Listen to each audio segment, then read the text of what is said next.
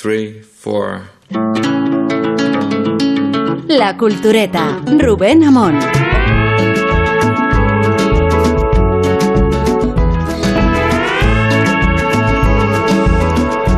Hubiera merecido cierta indulgencia los deslices culturales de Feijóo y de Sánchez si no se hubieran relamido ambos en el jugo de su propia ignorancia. Lo hizo el líder gallego cuando convirtió en 1984 en allá por el 84. Y le sucedió al presidente del gobierno, exponiendo su relación íntima con unos ripios que no escribió Blas de Otero, bueno, él dijo Blas Otero, sino Gil de Viedma. No olvidemos de dónde venimos. No olvidemos de, de dónde venimos. Y yo recuerdo y mucho lo que decía Blas Otero en uno de sus célebres versos más conocidos, por desgracia. Decía textualmente, de todas las historias de la historia, la más triste sin duda es la de España, porque termina mal. Bueno, pues yo quiero decir hoy aquí que aquello acabó definitivamente el 28 de octubre de 1982. Las anécdotas ilustran la escasa ilustración de nuestra clase política y no tiene sentido incurrir en generalizaciones, lo sé, pero tanto resulta flagrante la escasa preparación cultural de los líderes como la subordinación de la cultura y de la educación en los debates, en los presupuestos, en las agendas. La cultura se instrumentaliza en España con finalidades propagandísticas y redes clientelales. Ni es una cuestión de Estado ni tampoco una competencia del ministerio que la encabeza, precisamente porque corresponde a las autonomías la gran parte de la ejecución cultural. Casi todas ellas degradan la cultura en los presupuestos y casi todas ellas se atienen a la concepción de un modelo desquiciado que transita entre el abandono total, cuando no hay dinero, y la megalomanía, cuando hay dinero. Se amontonan los deslices, las meteduras de pata y no tendrían valor, decimos, si no fuera porque escenifican la degradación del hábitat cultural celtibérico. La cultura es una María entre las asignaturas de la política, la cultura es la región superflua. El exministro de Cultura Uribe sostuvo durante la pandemia que las vidas estaban por delante del cine, redundando así en un planteamiento pervertido que sitúa la cultura misma en el área sacrificial del entretenimiento, como decía Montoro, entretenimiento, cada vez que utilizaba las tijeras para masacrar la cultura. Y luego ocurre, ocurre lo que sucedió con Rivera e Iglesias en aquella mesa redonda que ofreció Carlos Alsina en la Universidad Carlos III. Se les preguntó a ambos por sus lecturas y recomendaciones filosóficas. Iglesias inventó la ética de la razón pura de Kant. Y Rivera elogió la insigne figura del maestro de Königsberg, pero no fue capaz de mencionar una sola de sus obras. Lo decía el maestro Claudio Abado, no es la riqueza la que engendra la cultura, es la cultura la que engendra la riqueza. Y no solo en sentido académico o filosófico, o en la formación de un espíritu crítico y de una sociedad tolerante, o en la inversión de unos medios y unos dineros sin recompensa electoral. Por supuesto que la cultura define el civismo y la sensibilidad de una nación, pero también implica una dimensión industrial y geopolítica. Hay por ahí fuera modelos mixtos que intermedian entre el sector público y el privado. Y luego existe el modelo español, que es el modelo sin modelo, la vigencia del cortoplacismo electoral. Por esa razón permanece en el cajón la ley de mecenazgo y por idénticos motivos la cultura se manosea en los discursos como un inventario de citas equivocadas y de arrogantes interpretaciones. Los fastos conmemorativos del 82, aquí tengo a Sergio del Molino, revisten el peligro de la idealización, pero el gobierno de González se identificaba en el esfuerzo de civilizar un país y de convertir la cultura en una herramienta de prosperidad. Y no es que Guerra nos descubriera a Mahler, a Marguerite Yourcenar o a Machado, pero el lema de cambio alojaba un propósito cultural, cultureta, que transformó las infraestructuras, impulsó la industria, precipitó la movida y convirtió la bodeguilla en el templo monclovense donde García Márquez departía con Gonzalo, mucho antes de que Feijóo restregara a Sánchez el ejemplar del otoño del patriarca sin haberse leído una sola línea. El gran Gabriel García Márquez realizó un relato magistral de la decadencia del poder en el otoño del patriarca. Se trata de una fábula que contiene rasgos que son aplicables a gobiernos que entran en una fase probablemente irremisible de deterioro. Eh, Estamos en Málaga y este es un buen lugar, un escenario propicio para demostrar hasta qué extremo la apuesta cultural de una ciudad puede transformarla, estimularla y convertirla en cosmopolita. Lo demuestran sus teatros, sus festivales, sus museos, sus librerías. Lo acredita el proyecto privado de Antonio Banderas al frente del Soho. Y se lo debe la ciudad a una figura de la que vamos a hablar un poco dentro de nuestras posibilidades, se llamaba Pablo Ruiz Picasso.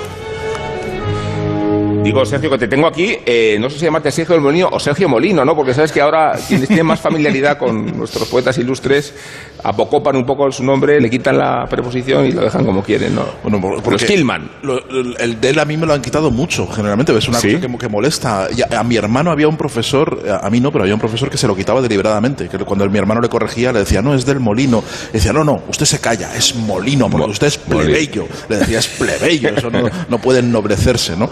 Eh, sí, bueno. Uno aspira en, en España la mayor forma de nobleza cultural es que te llamen por el nombre de pila, es decir, que te llamen solo Sí. que, que te conozcan como, como Sergio, ¿no? Sergio. o como ese punto. Ya eso sería ya el, Sí. el colmo de, de- de- de la posteridad y de la gloria. Sí. Lo que pasa es que si digo, por ejemplo, Guillermo, a lo mejor la gente no sabe Pero que estoy Willy refiriendo a pero si dices. Willy sí. Guillermo, ¿qué tal? ¿Cómo estás? ¿Qué tal? Guillermo de Altares, molaría. ¿no? Guillermo de Altares. Sí. De los altares. De los Guillermo de altares. los altares. Tenemos a Isabel de Vázquez. que- Pues- que suena, suena muy bien, ¿no? Isabel de Isabel de Vázquez. Vázquez, eh, nunca, no, son unas, eh, digamos, son unas conjunciones, preposiciones, artículos que no, no se suelen dar con ad- adjetivos tan vulgares. Sí, es un signo de, de últimamente, bueno, de los últimos años de, de- de cosas como programas de, de televisión, entramos en cocinas o de comentaristas de televisión. Yo he hecho algún parrazo a Radomir Antic por aquello de, de quitarle los artículos a, a todos, ¿no? Árbitro bueno, partido malo, nunca he utilizado un artículo. Sí. Y tenemos a Rosa de Belmonte. Suena también Rosa de Belmonte muy bien, ¿no? Suena muy bien. Rosa de Belmonte, ¿qué tal? Bueno, evidentemente, desde que María del Monte sacó su canción Cántame, eh, cuando digo mi nombre tengo que decir Rosa Belmonte con B de Barcelona porque me escriben Del Monte. ¿Ah, sí? Sí, Rosa muchas del veces. Monte. Del Monte. Bueno, está bien. Yo, yo no, yo Pero no es les que eso no es un apellido, es que como en Victoria de Los Ángeles no es un apellido. No, Pero yo no les corregiría, Rosa. Yo les- Vais a hablar vosotros tres que estáis en Madrid, nosotros estamos en Málaga, vais a hablar, digo, muy poco. Vale. Porque esto es un mano a mano, Mejor. estamos Sergio y yo aquí. Yo cojo, me levanto y me voy, ya te lo Para lo digo. que tenemos que decir. Y además, además escucha la tenemos de radio. espectador, tenemos de espectador Sí. a Nacho Vigalondo. Sí, Se ha quedado- está Nacho Vigalondo, espectador. Sí. Es el lugar que ocupa nuestros corazones, el público, eres el público. Nacho, eh, te saludamos desde el atril de... Sí. Nunca has estado... Bueno, Estamos apo- mencionando, Nacho. ha puesto dinero a que se levantará y se subirá al escenario en un momento determinado. vamos. ¿Os está No. tirando pelotillas o cacahuetes? ¿Os está tirando cacahuetes como a los monos nos o no? está No haciendo está fotos. permitido. Nos ha hecho fotos. No, va a hacer como el follonero con buena fuente. Digo que, que podíamos haber sido un poco indulgentes con nuestros líderes si ellos mismos no fueran tan arrogantes. Me refiero que, claro, uno lleva tatuado los versos de, de Blas Otero y, y luego no sabe ni que son de Blas Otero. eh, se merece un poco de, de- de castigo, ¿no? Pero como lo menos que oiga. Ana Belén, yo qué sé. Pero, pero Rosa, sobre todo la impostura, cuando empieza a decir, yo tengo muy presentes los versos. Y mucho, ¿Qué vas a- y ¿Cómo vas a tenerlos presentes? El énfasis. No es verdad. O sea, te, te los- te- te aca- acabas de recibir el discurso que te ha escrito alguien que no ha tenido la decencia de consultar en De Google googlear. la autoría de esos Pero, versos. ¿no? ver, o sea, no- Es todo mucho más grave. Yo, Sí. yo no, yo no, yo no niego que yo me sepa los versos de Machado por las canciones de Serrat. O sea, no, es que- que Pero- me lo sé por eso. Pero sobre todo, ¿por, por qué se meten en esos jardines? Es como lo, lo que, lo que recordabas de la, de la crítica de razón pura o práctica, ya ni me acuerdo. decir, pero ¿por qué te, por, pura, por- ética, por qué, ética. por qué te metes en, en esos jardines? Además, es, es- es probable que Pablo Iglesias, que estudió políticas, haya, haya leído, haya leído a Kant y es probable que, que, como decía, es imposible que Feijóo no sepa min- 1934, aunque me corregisteis, y me parece difícil que, 34. que, que- 34, mil, allá por 1934. allá por 84 he dicho, mal 1930. pronunciado, pero, pero Allá, bien dicho, troles. Eh, pero pero Sí. y, y me parece difícil que Pedro Sánchez no sepa que esos versos eh, son de Gil No, de Viedma, no sé. difícil, No, eh, pero- No, La impo- solo sobre se la sabe impos- la vida iba en serio. Pero sobre la, sobre la impostura es una estupidez, porque además eh, tampoco creo que les vaya a hacer ganar puntos. O sea, si ahora la burricie y, la, y el ser del pueblo llano es lo que es lo que más adeptos capta, con lo cual, qué tontería. Relájate, ¿sabes? De lo que no sepas, ya tiene está. no tiene mucho mucho sentido. Bueno, y lo que digo yo es que eh, ojalá fuera esta una anécdota y no fueran la expresión más superficial de la posición de la cultura en las obligaciones y ocupaciones de la política, ¿no? O sea que eh, es, me parece a mí que ese, esa distancia es una posición editorial respecto a dónde está la cultura en el debate político. Sí, bastante, bastante, la verdad. Y, y, en, y se ve muchos aspectos. También es verdad que el Ministerio de, de Cultura está vaciado de, de, competencias, básicamente, porque la inmensa mayoría están, están traspasadas. Pero yo creo que no sé, eh, siempre ponemos el, el, los francófilos siempre ponemos el mismo ejemplo, pero, es verdad que en Francia la cultura lleva siglos siendo un asunto de, de, de, Estado. leyendo sobre, sobre Picasso estos días, de repente, eh, por cebar el tema posterior, de repente, claro, descubrí que, que, cuando muere Picasso, le hace, André Malraux le hace una ley especial que se llama Ley Malraux para que Picasso pueda ceder todos sus, o sea, para que la familia de Picasso, cuando Picasso muera, pueda pagar en especias, digamos, en cuadros de Picasso y con eso tener un museo Picasso, ¿no?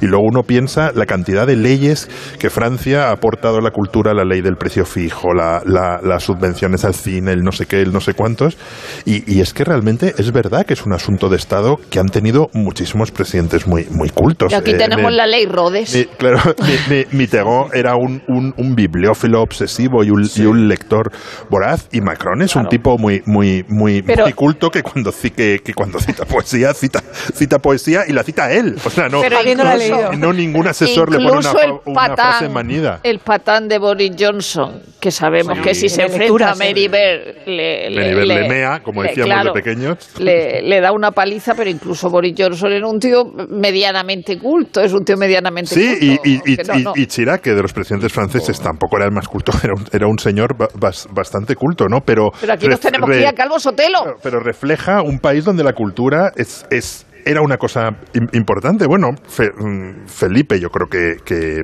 que también tenía sí pero también pero también vamos a recordar vamos a recordarlo vamos a recordarlo todo en su o sea, sí eh, no quiero decir que, que sí muy bien las iniciativas del PSOE pero también podemos recordar como aquello eh, estoy recordando eh, pues gente como Muñoz Molina que mm, bien entrado ya las segundas y terceras legislaturas del PSOE ya denunciaba los clientelismos y, y digamos los paniaguaos de, de las diferentes instituciones en, en diferentes sitios eh, viviendo a la sopa boba. Y esa es otra de las cosas, eh, unidas a la. ahora, entramos por ahí. Sí, pero eh, creo, que está, creo que está unido a lo que decía Rubén al principio del cortoplacismo y de no tener un pacto global. También lo veíamos el otro día en el comentario a propósito de la Feria de Frankfurt. O sea, aquí se unen dos cosas. que al final la cultura termina por ser política y a todo el mundo le parece mal cuando la iniciativa viene de un lado o de otro porque parece que están favoreciendo a los que les bailan el agua o a los correligionarios. Y por otra parte está el cainismo, que es que lo que, que le vaya bien a uno no parece mal a otros. O sea, eh, hay una hay una película que arrasa en taquilla, estamos todo el tiempo eh, eh, eh, mesándonos los cabellos de lo mal que va el cine y cuando le va bien a uno resulta que, es que hay que machacarla porque, jolín, es que esta película no se lo merece. es con todo igual. Quien va a Frankfurt y está allí destacando de alguna manera es que, claro, han mandado a los de siempre, a los que son complacientes con el poder y como, ¿sabes? Es, es, es muy desagradable. Pero, no, no, hay manera de... Pero también es verdad que le, desde que en España hay consejerías de cultura y los ayuntamientos eh, creen que la cultura es una etiqueta que hay que defender y no sabemos qué es la cultura y todo eso, a los escritores se les paga.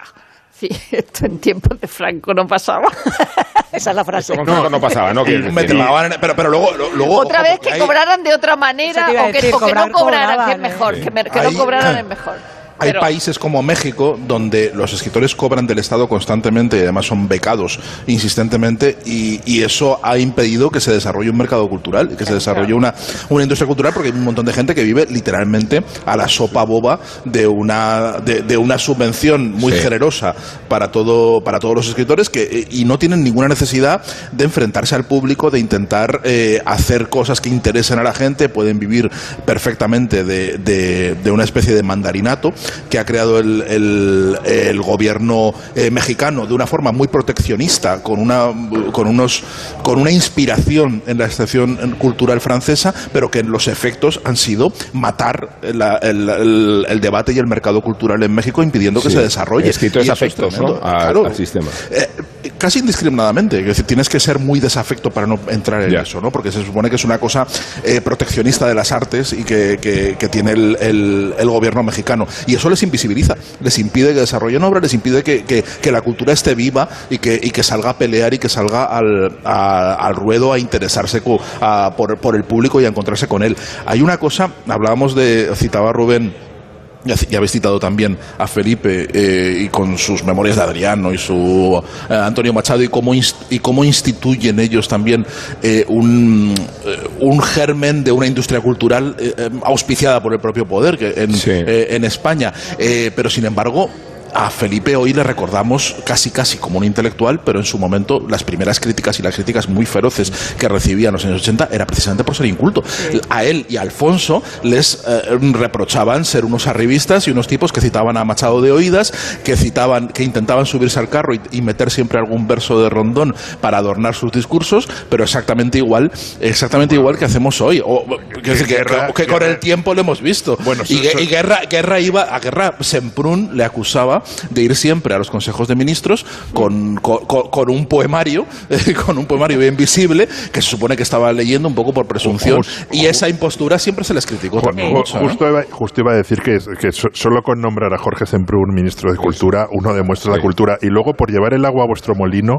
eh, Fíjate que eso fue, eh, eso fue Pero una cuestión, fatal, Willy, pero eso decir fue una Por- cuestión política. a- a- no, Sí, Willy, un no, momento, no, un momento, fue- un momento. Que, que- Sí, fue una cuestión política. Lo de Semprún fue política y, Y hay y que se escuchar a Semprún después. Se lo dijo Felipe González eh, cuando le nombró a Semprún porque le dijo, bueno, ¿y por qué? Si yo no soy del partido, yo no soy... eh, ¿por, por qué me nombras a mí? Y entonces él, él le dijo, dice, cuando veas, cuando hagas tu primer acto oficial y veas a un oficial de la Guardia Civil cuadrándose ante Federico Sánchez, o sea, el nombre que tenía Verás la clandestinidad, país, claro. dice, verás cómo ha cambiado el país. Quiero decir, era, era una cuestión que tenía mucho más de simbólico claro, que de apuesta pero- por la cultura. Pero también fue una medida muy inteligente. No, lo que iba a decir que, que, que, claro, la cultura también en España muchas veces es, es, lo- es, es local y son, y son inversiones locales. Y Málaga y Bilbao son dos ejemplos clarísimos de, de, De revitalización, de revitalización ¿no?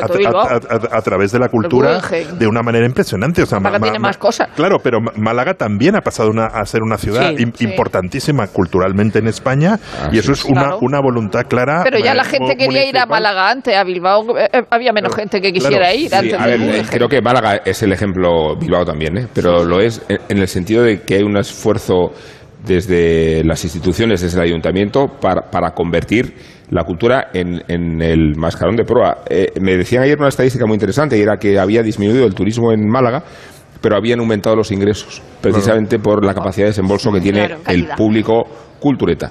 Y la oferta es increíble. Estamos aquí en el Polo Digital y enfrente del Polo Digital está el Museo del Automóvil y de la Moda.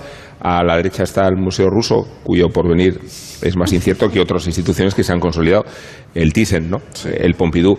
Y luego la iniciativa privada, porque Antonio Andreas ha encontrado aquí un espacio, aparte de Total. por razones de, de, de ciudadanía, ha encontrado la posibilidad de desarrollar la cultura desde el ámbito privado. Desde luego con una normativa que sigue siendo adversa, porque aquí no hay una ley de mecenazgo ni hay un estímulo fiscal a quien Sí, emprende iniciativas culturales. Pero, inversores. pero hasta el sector privado en Málaga ha encontrado un camino de fertilidad. También se ha aprovechado, creo que también ha habido una, una parte coyuntural, aparte de la decisión política, que, que se, ha, se ha aprovechado muy bien, pero hay una cuestión coyuntural y es que se está aprovechando la decadencia de Barcelona. Es decir, Barcelona ha Sí. sido la ciudad cultural española por excelencia, donde han surgido todas las vanguardias y donde se instaló la industria cultural y donde, en fin, eh, donde los pintores como Picasso iban antes, haciendo escala, antes de ir a París, pasaban por Barcelona Sí. y, ahí, y de ahí vienen las señoritas de Aviñón y de ahí vienen muchas, muchas cosas. Y Barcelona en los últimos años ha entrado en una en barrena, en una decadencia enorme dentro de su, de su propia identidad eh, como, como sede de la industria cultural y ha contribuido en ello precisamente además los el, el Ayuntamiento de Colau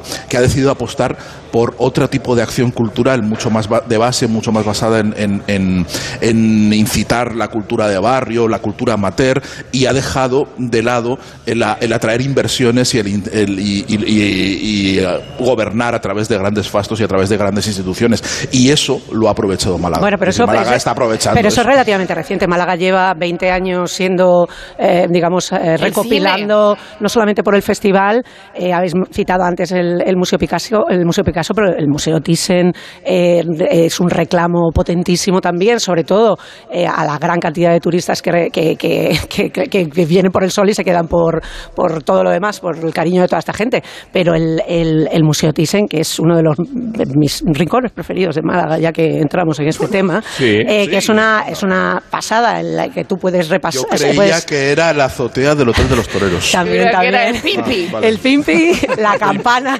un tomate guisado en la campana es mi oferta cultural preferida de Málaga, sin ninguna duda, y un pescadito frito. Pero el palacio, ese palacio Villalón renacentista que, que, que, eh, que alberga eh, la gran colección de arte andaluz, en la que tú puedes ver desde, pues eso, las piedras de la- la- los empedrados de Javea hasta, hasta eh, eh, la Semana Santa, o eh, con cuadros de Zurbarán, con Sorollas, con Gutiérrez Solana, es una, es una barbaridad. Y lo que decía que la, el, el- el aprovecharse de la decadencia de Barcelona, yo creo que es injusto decirlo. Málaga tiene por propios méritos eh, No, no, su digo, lugar en el. que ha en el- sucedido, que ha sucedido así, Sí. que, que ha, ha venido, ha venido la cosa rodada. Ay, por cierto, una, una cosa de- mm, que manifiesta cómo ha cambiado y que igual a Rubén esto no le gusta, es, es lo del Hotel de los Toreros que he citado, que es, que es Sí. eh, lo- eh, como se conoce popularmente al hotel que está al principio, en, al principio de la calle Larios, en- entre la calle Larios y la, y la Alameda, que Hay se dos, llamaba así sí. porque era, era, era el hotel donde se quedaban los, los toreros y ya no consienten que se les llame así, ahora ser como, como El es el Hace Palacio, hotel, sí, el Palacio. el, el Hace Palacio se le concede el, el hotel más de los actores, ¿no? Que se quedan ahí Sí. los actores ya, a los toreros ya no les gusta tanto y creo que eso revela muy bien el cambio, el cambio social. Y luego una, cultural. par- y pues una ver parte para hacemos, inversión, eh, perdona, digo- solamente una cosa rápida, Rubén, eh, en la inversión que supone el festival para la ciudad, Málaga probablemente tiene, el, lo digo para los que se animen a invertir en cultura, la, la- la retribución mayor que puede tener un festival de cine en España después de San Sebastián, eh, de Málaga, de, de- de lo que es la, la oferta de la- del, del- del festival de cine, que luego revierte en promoción de la propia ciudad. Es una auténtica barbaridad y es una, una gozada. No, decía que a ver cómo se habla de Picasso sorteando los toros sin que quede políticamente incorrecto. Decía esta mañana en el programa Calimocho que la primera obra de Picasso es un picador y la última una tauromaquia. Ahí en el medio pues os podéis Minotauros imaginar a mansalva. que cuántos quieras. cuadros dedicó al repertorio. Hablaremos de Picasso en breve, pero antes de hablar de Picasso en breve, os digo que ya es Navidad en la cultureta, no porque a mí me atraiga esta iniciativa, sino porque Nacho Ibernón nos trae unas recomendaciones para regalar cultura este año. Recomendaciones sobre películas, eh, libros, series. Los ha visto todos, ¿no? Ninguno.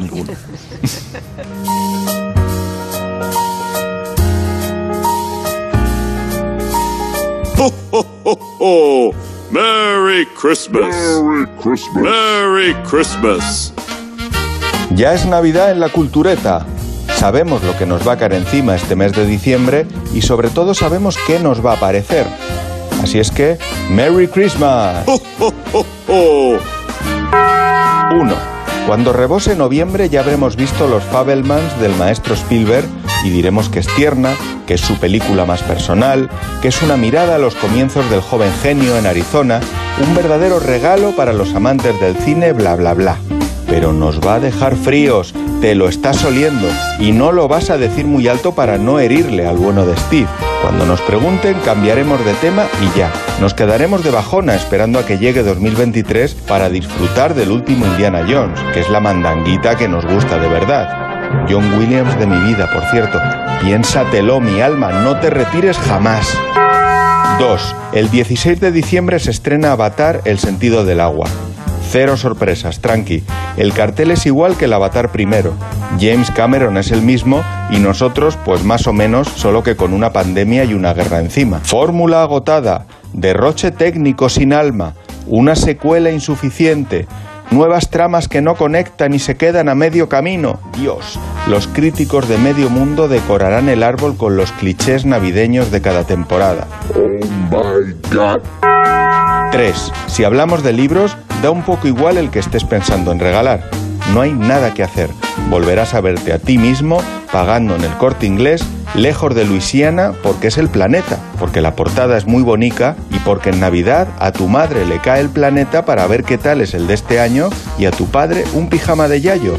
Eso es así y punto. 4. Vamos a la tele, dale al play, niño, que en Navidad estrenan Smiley en Netflix, la aclamada obra teatral hecha por fin serie que está protagonizada por Carlos Cuevas y Miki Esparvé.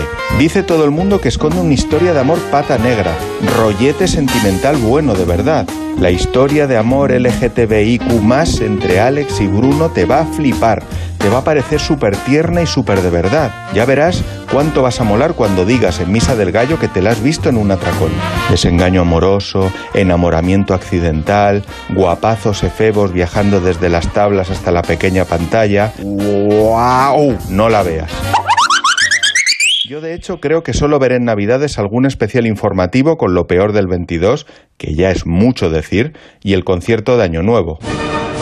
Por cierto, otro día hablamos de ese cuerpo de ballet posmoderno y ridículo que irrumpe danzando por los salones de palacio y cruzando pasos de cebra ahí recién pintados como pollos vieneses sin cabeza. Curioso peaje televisivo el que pagamos cada año hasta llegar a la maravillosa Marcha Radetzky. Te dejamos con estos segundos de sonidos de la naturaleza para que puedas desconectar. Siente el agüita, los pájaros. Desconecta. Desconecta. ¿Ya? Nuevo Rasca Desconecta de la 11. Desconecta y mucho. Puedes ganar hasta 100.000 euros de premio al instante. Nuevo Rasca Desconecta de la 11. Desconectar ya es un premio. A todos los que jugáis a la 11, bien jugado. Juega responsablemente y solo si eres mayor de edad. En Alquiler Seguro cumplimos 15 años mejorando día a día los servicios a inquilinos y propietarios. Solo con Alquiler Seguro puedes alquilar tu vivienda en toda España sin necesidad de desplazarte, con más de 45 oficinas y 400 profesionales a tu disposición. Alquiler Seguro 910-775-775. 15 años mejorando el mercado del alquiler. En Onda Cero, La Cultureta.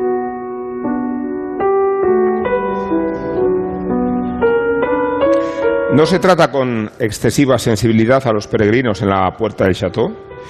Me refiero al cartel disuasorio que los sorprende en la verja del acceso al mausoleo de Picasso, que es una propiedad privada. Que no molesten, que cualquier información pueden recabarla en el Museo Picasso de París, aunque París se encuentra a 776 kilómetros de Bovenargue.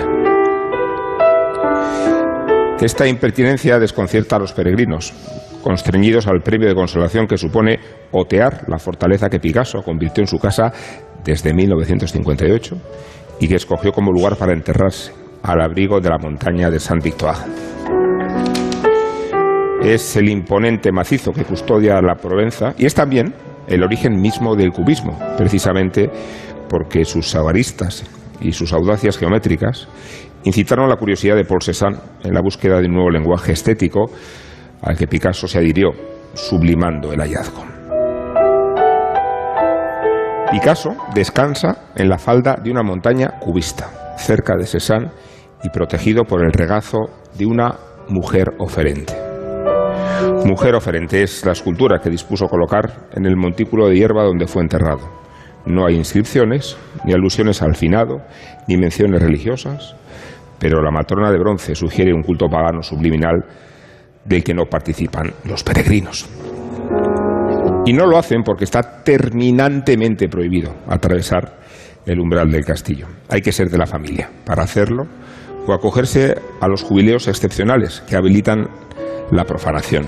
El último de ellos se dispuso en 2009, precisamente con motivo de una exposición absoluta sobre Cézanne, gran profeta de la vanguardia y autor de 80 versiones diferentes sobre la montaña mágica que Picasso eligió como refugio.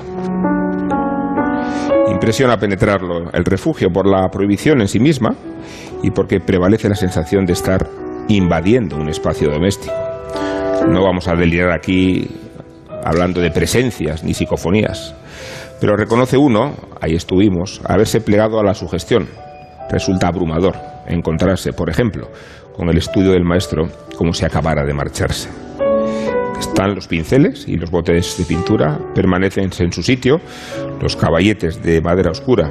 Incluso aún funcionan los proyectores de luz que el genio empleaba cuando la inspiración le sorprendía de noche. Y le sorprendía muchas veces, pues el periodo de Bovenard, concretado por los historiadores entre 1958 y 1961, supuso tres años de una descomunal intensidad creativa. Es cuando Picasso asume la obsesión de las meninas, 58 versiones. Es también cuando termina la caída de Ícaro y cuando contrae matrimonio con Jacqueline. También ella, por cierto, enterrada en el túmulo circular de la mujer oferente, rodeada de cedros en el patio de armas del castillo. Se frustran los peregrinos en las puertas y más se frustrarían si consiguieran recorrer los secretos fetichistas del castillo. Picasso, por ejemplo, dormía en un camastro espartano y tenía en su cabecero la bandera de Cataluña por razones republicanas. Las paredes están desnudas, incluso desconchadas. Hay un teléfono gris, un mayúsculo cencerro en el suelo y un escritorio de madera que se asoma a la montaña de San Victoire. Picasso convivió con ella, pero nunca se atrevió a pintarla. Quizá por respeto de monaguillo al Papa Cézanne, aunque impresiona leer una carta del pintor al marchante Kahnweiler, en la que se manifiesta su despecho. Dice Picasso, como no he podido pintar la montaña, he decidido comprarla. Y exageraba Picasso porque el Ararat no se puede comprar ni puede comprarse Saint Victoire. Lo que sí pudo hacer fue comprar muchas más hectáreas de cuantas comprendían la finca original, ganándole terreno a la montaña, aislando su castillo del pueblo, recreándose la luz de la Provenza en todos sus matices y en toda su dialéctica. Lo reflejó en el cuarto de baño. Picasso lo convirtió en una suerte de jardín exuberante. Aprovechó la desnudez de los muros para revestirlos a su antojo con las escenas de un fauno en el bosque. Picasso pintaba para sí mismo y para Jacqueline. Deseaba que la criatura mitológica, el fauno, acompañara a su mujer mientras se bañaba desnuda. En correspondencia, la señora de Castillo decoró el paraíso íntimo con sillas de madera verdes y una mesa ovalada de jardín. Es el espacio más entusiasta y vitalista de la casa. Un edén luminoso y de techumbre despejada que contradice la sobriedad y la contención predominante en el castillo. Se diría que Picasso había recreado su propio Escorial, por la severidad del lugar, por la corpulencia mística, por el mobiliario funerario que solemniza el comedor. Hay todavía madera de roble junto a la chimenea y destaca como un pantocrátor el retrato gigantesco de Picasso en blanco y negro. Fue Jacqueline quien dispuso colocarlo en el altar para reanimarlo después de la muerte, igual que sucede con las películas de Super 8 que hizo junto a su familia cuando el viejo tenía 80 años. Así que vemos al maestro jugar y lo vemos pintar. Lo observamos absorto delante de sus cuadros. Lo reconocemos ironizando a propósito de su rango y de su condición de terrateniente provenzal. Se llamaba a sí mismo Picasso el rey de Bovenarg. Y lo terminó siendo rey, rey, lo terminó siendo del arte universal.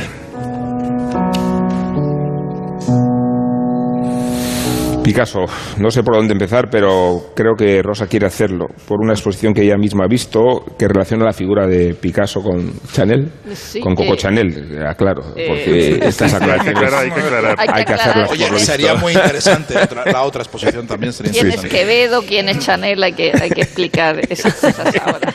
Bueno, es verdad que hay una, hay una exposición eh, en el, en el- hasta, el, hasta el 15 de enero en el Thyssen. El Thyssen es una, un museo que suele hacer este tipo de cosas. A veces eh, están bien, a veces no están tan bien. Eh, hizo una, eh, las que relacionan la moda con el con el arte o simplemente son de moda. Eh, hizo una de Givenchy en el 2014, hizo una de Sorolla y la moda en el 18, hizo una de Valenciaga y la pintura española en el 19, pero luego a la vez hace algunas de fotógrafos de moda que tienen mucho menos interés. En este caso eh, sí tiene interés porque lo tiene la propia Chanel, eh, eh, que, que tuvo una exposición extraordinaria en el Metropolitan de Nueva York en 2005 y, y la tiene esta que eh, eh, aquí viene la palabra favorita que ahora ya se la han puesto a huevo, la de dialogan Picasso y Chanel, Ah, ¿no? diga, Eh, dialogan, ya ha salido, dialogan. sí. Dialogan Picasso y Chanel, dialoga el arte y la, y la, y la moda, ¿no? Eh, eh, Jean Cocteau, de hecho, por supuesto, amigo de los dos, relacionado muchísimo con los dos, decía que Chanel era la moda lo que Picasso a la pintura. Y esta mañana hemos estado hablando de, de- por la broma del, del, del siglo XX y si podría haber sido en, otro momento, en el, aire de, Chanel, en el libro este pequeñito de Paul Moran, donde la mitad de las cosas son mentiras, ¿no? Pero bueno, pero son, eh, es bastante el aire de, de Chanel. Ella, ella dice que se acababa un viejo mundo y otro estaba por nacer y yo estaba ahí, se me brindaba una oportunidad y la aproveché, es lo que dice Chanel. Y probablemente Picasso está en la misma está en la misma en la misma situación. La exposición tiene como 65 cuadros y 50 vestidos la, ma- la mayoría del patrimonio de Chanel pero algunos de colecciones privadas y algunos de verdad te los podrías poner.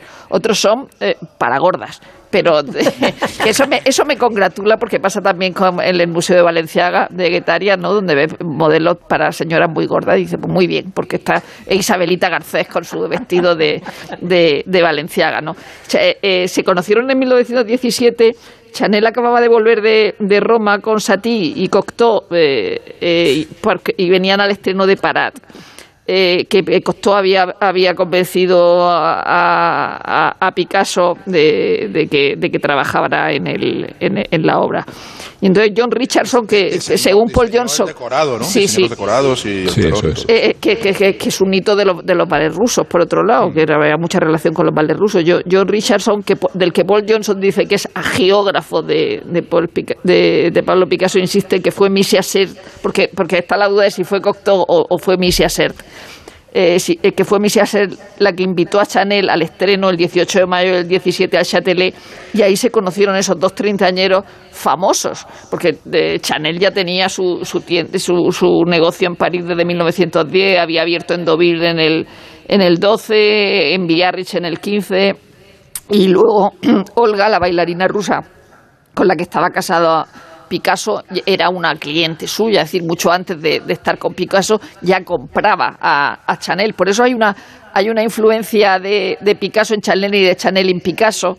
De, Picasso en Chanel, evidentemente, lo más eh, manido es la influencia del cubismo, de las líneas rectas de Chanel. Y luego la influencia de Chanel en Picasso son los retratos de, de Olga, que hay, de los que hay mucho en la exposición, donde Olga está vestida de, de Chanel, es decir, de Picasso re- recrea, recrea a Chanel. Luego, esta mañana también has dicho, Rubén, lo trabajador que era eh, esta janovista Picasso. Pues ahí también coinciden en, en lo trabajadores que eran los dos, que además de estar rompiendo cánones, no, tra- no, no, no paraban de trabajar. Luego tuvieron una relación muy estrecha. Hay una cosa curiosa, es que en toda la exposición no hay ninguna foto de los dos juntos. Decir, no sé si existe una foto de los dos juntos, pero en la, en la exposición no la hay. Y- pero ellos tenían una relación muy estrecha, o sea, como, como matrimonios y eso, ¿no? Eh, Etienne de Beaumont eh, en 1920 dio una fiesta de disfraces y no invitó a Chanel y entonces Picasso y Olga no fueron eh, eh, como protesta. Entonces ellos con Misia se fueron con choferes a la puerta de la casa a mirar a los invitados y disfrutar de- del asunto. Pero luego, por ejemplo, en la Nochevieja de 1920 en la Rue Cambon, la casa de, de- en, en la casa o en el estudio, no sé lo que sería en ese momento de, de Chanel, pues estaban ahí está la Pica- casa madre, ¿no? Hoy, claro, ¿no? claro, ahí está. Eh, Estaban Picasso, Satie, Braque, Cocteau, Misias, eh, los músicos llamados Les Six. eh. Luego, cuando, cuando Chanel se compra la casa en, le- en el, eh, en el Faubourg Saint-Honoré, Picasso se había ido a Fontainebleau, se había ido al campo, ¿no? Pero cuando volvía a París para, para trabajar se iba a casa de Chanel porque no soportaba estar en el, en el apartamento solo. Eh, por tanto, hay una gran relación entre ellos. Y luego está lo de la modernidad. Eh, eh, eh, Baudelaire en 1863 decía que lo moderno es lo efímero, lo fugitivo, lo contingente.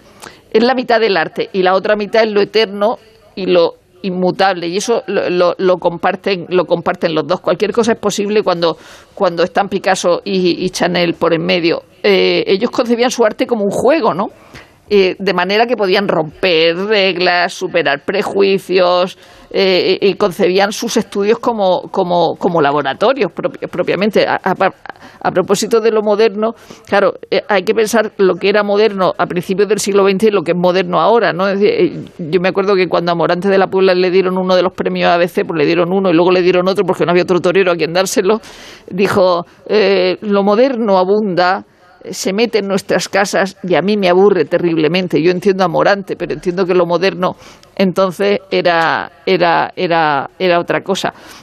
Y luego a los dos les une sobre todo el talento para la autopromoción. Es, decir, no, no, es probable que haya, que, haya, que haya poca gente que se autopromocione de esa manera. Otra cosa que influye, que, se me ha olvidado, es cu- cuando ella saca el Chanel número 5, la botella eh, tan minimalista con respecto a las botellas historiadas que, utilizaban los otros perfumistas, estaba en un collage eh, una, exactamente muy parecida en, el, en un collage de, de Picasso de, mil, de 1912. Entonces, eh, ha- hay una cosa que no me gusta que en general que es Hemingway, pero creo que eh, el título como cosa. eh, una- Como ah, cosa, no, ni no- siquiera- no ni me siquiera gusta, como persona. No me gusta como, eh, como, como concepto. Hemingway no me gusta como concepto, Sí. ¿no? Hemingway Eh, no, ¿no? Pero, diríamos, diríamos Hemingway de entrada. Eh, de no. entrada no. ¿no? Vale. No, es el concepto Hemingway lo que no Sí, me, lo que no Hemingway me no, gusta. sí, pero me sí que quedando debo, claro. debo decir. La persona sí, la persona sí. Pero sí que debo decir, tomando el título de, de su autobiografía, aunque sea de años posteriores, que París era una fiesta. Es decir, eh, con, con Picasso y con Chanel y eso, y creo que los dos son figuras enormes. Y, y desde luego la exposición me- merece la pena. Y ya digo que hay muchas del Thyssen que no me han gustado nada y esta me, me ha gustado bastante. Está pulgar hacia arriba para esta exposición. Yo, yo quería. eh, Yo, más que una exposición, he tra- he traído un libro y Sí, una aquí lo visión. tienes, Sergio. Magnífico. Más que una pregunta, Un tengo libro- una reflexión. Yo que más preguntas, sí, es verdad. Yo más, más, más que recomendar una visita, voy a, voy a dar, voy a dar la paliza con. Pero lo vas a leer, libro. además, ¿no? Lo voy a leer desde la página- primera página. ¿Es de Papamón? Mira, desde el, co- desde el No, copyright. No, no es el libro, no es el libro de, de Santiago Amón, que lo hemos, lo hemos reservado para la, para la mañana. Es el de John Berger, titulado Maravilla. Fama y Soledad de Picasso, que es un libro que publicó John Berger en 1965 por primera vez, luego ha tenido varias ediciones y varias ampliaciones. Todavía vivía Picasso entonces y se publicó en un momento en el que había un verdadero furor, donde Picasso estaba ya santificado y es la primera voz, mm, no sé si crítica, pero desde luego la primera visión eh, compleja de la, lec- la lectura de la obra y de la vida de Picasso, sin conocer a Picasso. John Berger nunca llegó a conocer ni a tratar a Picasso, pero conoció muy bien su obra, eh, que contradecía un poco la, la- el canon y lo que los lugares comunes que se habían establecido en torno a su obra y en torno a su figura, que ya era considerado un mago, eh, alguien que estaba por encima del bien y del mal y por encima de cualquier crítica. Y John Berger eh, creo que hace una, una visión que todavía hoy es muy vigente y muy, y muy estimulante, eh, porque lo que plantea en torno a Picasso eh, es una paradoja. Por un lado, él considera que es, eh, o sea, él, asume lo que hemos dicho y lo que asume Santiago Amón en su obra de Picasso, que, que él cambia la historia y que todo eh, lo que viene después se explica por Picasso y que eso, eso lo, lo tiene clarísimo y cree que está por encima de todas, de todas las divisiones y de todas las vanguardias y, que él- él es otra cosa y que ha transformado por completo la mirada de ver y a la vez John Berger dice algo que en su momento se consideró una blasfemia y que poco a poco se ha ido aceptando en el mundo del arte, y es que Picasso pudo ser un pintor fracasado, sobre todo en la última mitad, de su- en, la- en la- en los últimos años de, de su vida. Él considera que es un pintor que, de ahí viene lo de la fama y la soledad de Picasso, un pintor que no llegó a encontrar su tema, que no llegó a encontrar su hueco y que él lo ve muy claro en, en las dos últimas décadas de su vida, cuando empieza a obsesionarse con Velázquez, cuando empieza a hacer versiones de las meninas y cuando todo su arte se refiere a los grandes maestros, se refiere a... um, no, no se entiende si no está en relación con la historia del arte. Dice, y el, Sí. el tema de Picasso entonces se convierte en el arte mismo. Sí, Dice, y eso, de la importancia que tenía para él ingresar en el Museo del Prado con una obra. Claro, claro. Y estaba- cotejarse con los maestros que él había venerado y que había Pero- protegido. Recordemos que Picasso es quien lidera la campaña de salvación de las obras del Prado cuando Sí. aparece la, prorrumpe la guerra civil y es necesario evacuarlas hacia Ginebra. ¿no? Sí, sí, sí, sí, sin duda. Eh, pero esto, él habla de una fase posterior. Dice, él cree que la, la parte de los años 30, antes de la, de la Segunda Guerra Mundial y durante la Guerra Civil, es su mejor etapa. Es su etapa donde él se expresa más y donde demás. Y luego él entra en una decadencia. Dice, a partir del, sobre todo a partir de los- años eh, 50, él entra en una decadencia y es cuando se obsesiona con el arte y, y deja, de, deja de contar lo que contaba antes. Dice, sus figuras dejan de tener la tensión y la emoción y deja de pintar como un niño. Dice, no, no, no, y, y no sin llegar a ser un pintor maduro. ¿no? Es, es una visión muy interesante, muy discutible muchas veces, porque eh, de Picasso, pues cualquier garabato se considera una genialidad y, y cualquier y, y él mismo lo asume, ¿no? Dice que es imposible juzgar, es muy difícil juzgar eh, eh, a Picasso con el mismo rasero con el que juzgas a otros pinteros, a, eh, eh, pintores. Pero esta Otros visión tinteros, ¿no? otros, tinter- otros pinteros, pintureros. Y ahí él usa, para, para definir a Picasso, usa un concepto de Ortega y Gasset, de la rebelión de las masas, que se llama invasor vertical. Y coge una cita de la rebelión de las masas en el que dice, que, bueno, que para, que para Berger. Berger es, por cierto, es un escritor marxista, pero marxista eh, muy... eh, Las pullas que le tiran. Muy a la remanguille.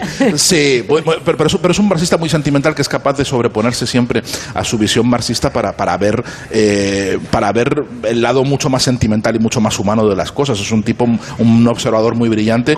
eh, ¿Cómo se llama su y libro vamos- sobre, sobre la- el campo en Europa? ¿Eras una vez en Europa o...? Puerca Tierra. Puerca Tierra No, una vez y- en y- Europa. Una vez en Europa, que es un Una libro... vez en Europa ma- y por- es un libro pero de es- cuentos ma- maravilloso, la verdad. Pero esa es la, es segunda parte de Puerca Tierra, sí. ¿no? yo, yo es- recuerdo que, es lo que cuenta. que lo entrevisté por un libro sobre Goya, que era el último retrato de Goya. estaba obsesionado por Goya. Los- En los últimos años estaba obsesionado Vivía, por Goya. vi- vivía en Francia, ¿verdad? En, en Vivía en una casita, en una casita en los Alpes. Los su hijo era pintor y él iba mucho a Fuente Todos. A, a- tenía mucha relación, sí, tenía mucha relación con el legado de Goya y, se- en fin, estaba muy, muy obsesionado con Goya. Pero antes de la obsesión con Goya tuvo la, la obsesión con, Picasso. Y entonces lo define como invasor vertical a partir de la cita esta de, la rebelión de las masas que, eh, que dice el europeo que empieza a predominar, o sea, a principios del siglo XX, sería relativamente a la compleja civilización en que ha nacido un hombre primitivo, un bárbaro emergiendo por escotillón, un invasor vertical. Entonces él considera que Picasso es un bárbaro, es alguien que dentro de una sociedad hipertecnologizada donde, se, donde el capitalismo ya ha llegado a un, a un grado de despersonalización absoluto y donde ya no caben héroes ni caben posibilidades de expresarse, él se comporta como un bárbaro. Y toda su eh, obra es un intento de devolver el primitivismo. Entonces él reniega de las interpretaciones excesivamente intelectuales de Picasso y dice, no, Picasso no es complicado, Es que- Picasso es sencillo. es que además- Picasso es un niño pintando unas emociones tremendas. Y luego, si en, en- en otra ronda, hablamos del sexo. hizo- hablamos del sexo de- por- porque es lo, es lo pulsión interesante de creativa, la Picasso, pulsión sexual. Hizo en la Fundación Botín una exposición hace, yo creo que un año y medio, el, o el verano anterior, sobre cotejando el arte africano y Picasso. Claro. Eh, la- el primitivismo y el arcaísmo. Y los puntos de conexión, casi como si fuera una alusión al arte en sus orígenes, ¿no? Mm. buscando en el origen el- la vanguardia, ¿no? Que era una, una, comparación fascinante. Isabel, decías. No, de que Berger analiza también las paradojas de, Picasso, eh, anclándolo, de- denominándolo como un artista que, eh, cambiándolo todo, eh, simboliza el espíritu de los, de los, de los artistas románticos. Es, una, es un artista que está todo el rato intentando, de, como decía Sergio, eh, quitar cualquier halo intelectual y sobre todo convertirse, no, que creo que lo, lo mencionaste al principio del programa, no en lo que hace, sino en lo que es. es él es el artista que es. y está empeñado todo el rato en, que, en, en- en luchar contra la, la intelectualización de su obra. Hace una analogía con Juan Gris, que es justo lo contrario, que le está todo el rato como diciendo, y ahora tengo que hacer lo siguiente, y lo siguiente tiene que ser un paso adelante.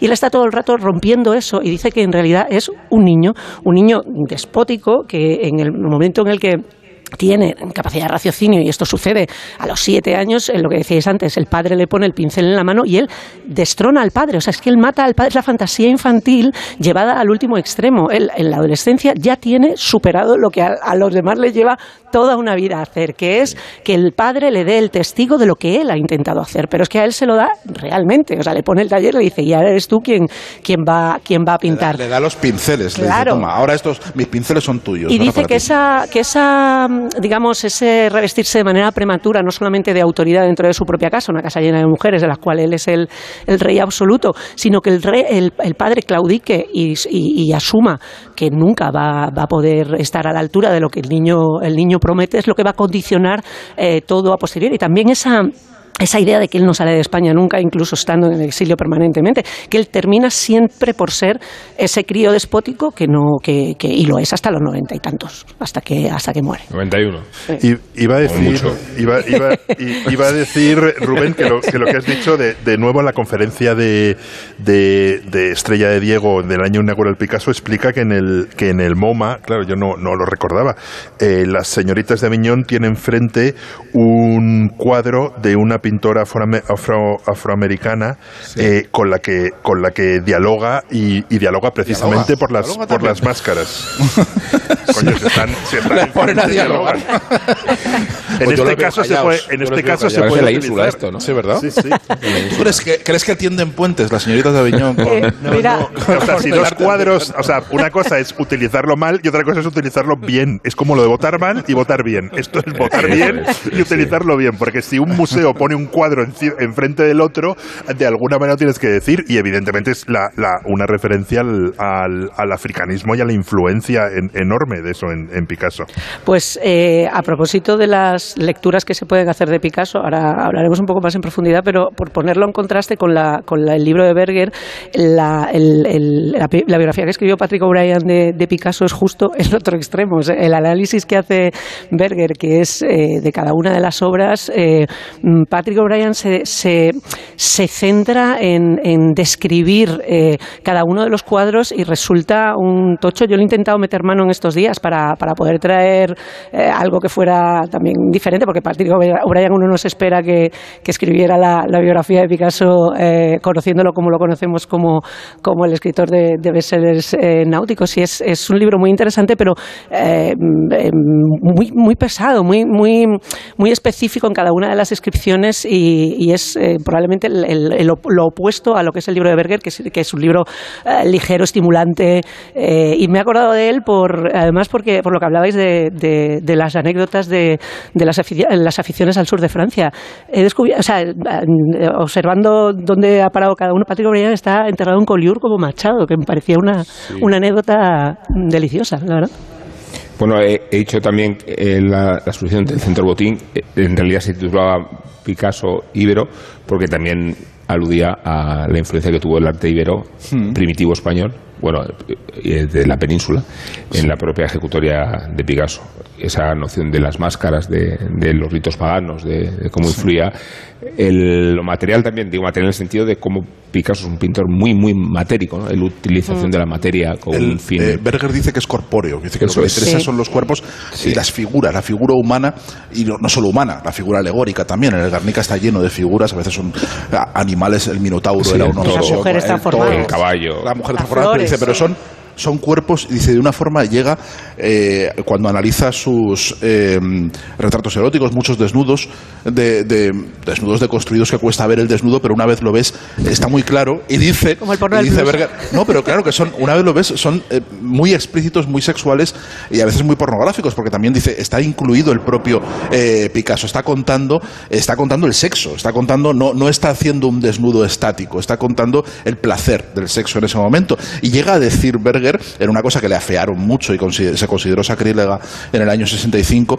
que dijo, estos Picassos, estos desnudos, en cierto sentido, están más cerca de los dibujos de los lavabos públicos que de los grandes desnudos del pasado, ¿no? Y además él, mismo se disculpa, dice, una vez más me doy cuenta de que estoy dando argumentos a los filisteos, pero me cuesta creer que eso importe ya, ¿no? Quiero decir, o sea, es una es, es, es verdad, hay una hay una pornografía, un gusto por por el cuerpo, ¿no? Y por por, por el placer que luego eso eh, se va eh, expresando con amargura conforme Picasso va eh, envejeciendo. Y, esto conecta con la idea de la conecta con la idea de hablamos esta mañana de la idea de la fertilidad.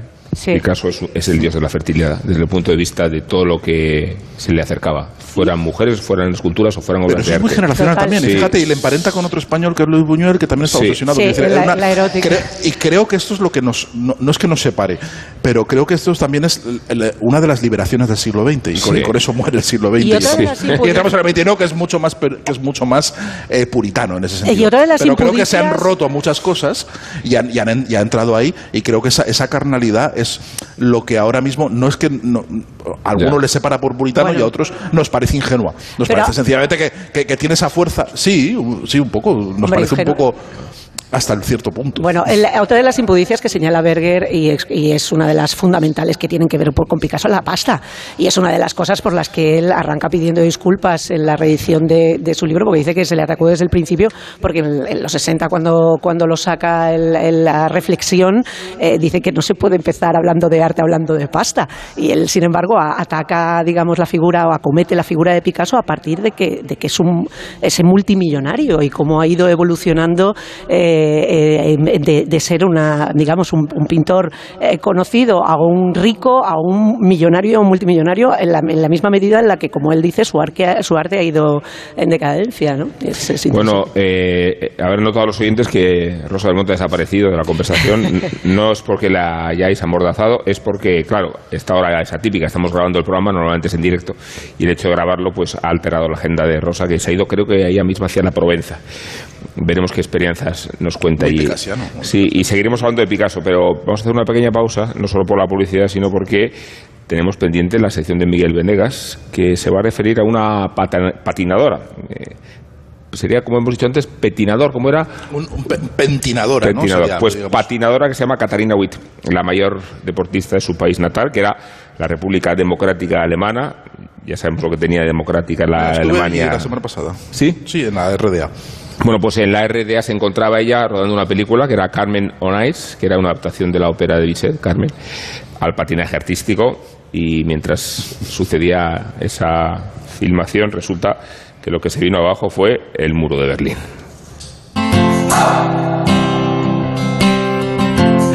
El 4 de noviembre de 1989 Berlín Este se echó a la calle. La leyenda dice que hubo un millón de personas en Alexanderplatz. Los más escépticos hablan de 200.000, pero igualmente fue una manifestación que cambió la historia de los que la hicieron.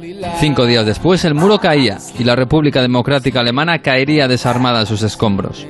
Aquel día Katarina Witt estaba en Sevilla rodando una película sobre hielo, Carmen on Ice. Tenía permiso para actuar para una producción estadounidense porque era la mayor estrella deportiva de la Alemania Oriental y se había ganado sus privilegios en la pista de hielo.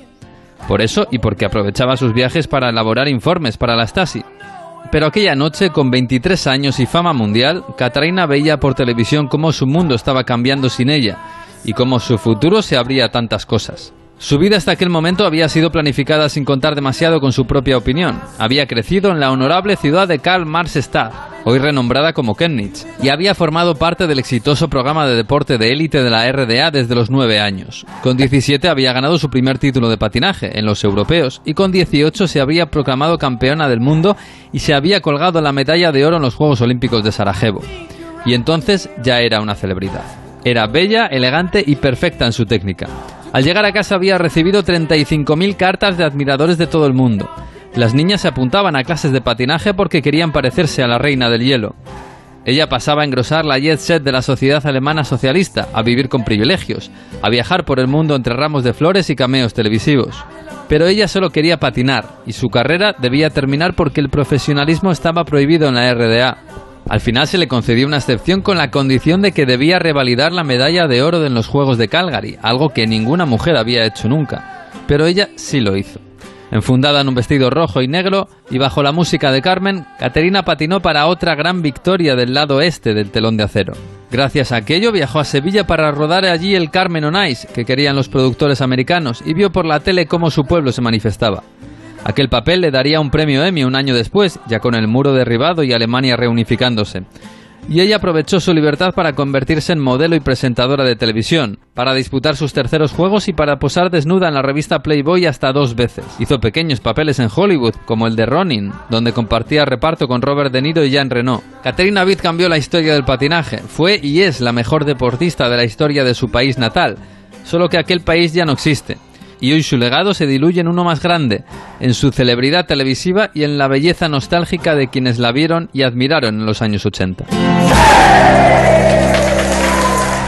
Descubre. Descálzate. Despéjate. Desmelénate. Despreocúpate. Desaparece. Desconecta. Nuevo Rasca Desconecta de la 11. Desconecta y mucho. Puedes ganar hasta 100.000 euros de premio al instante. Nuevo Rasca Desconecta de la 11. Desconectar ya es un premio. A todos los que jugáis a la 11, bien jugado. Juega responsablemente y solo si eres mayor de edad. En Onda Cero, La Cultureta. Nacieron para volar.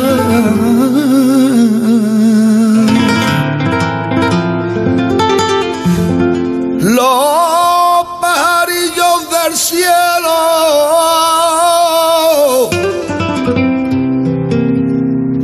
nacieron para volar.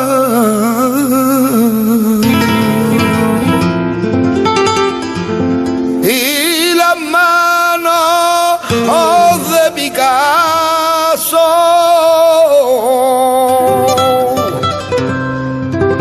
para dibujar y pintar.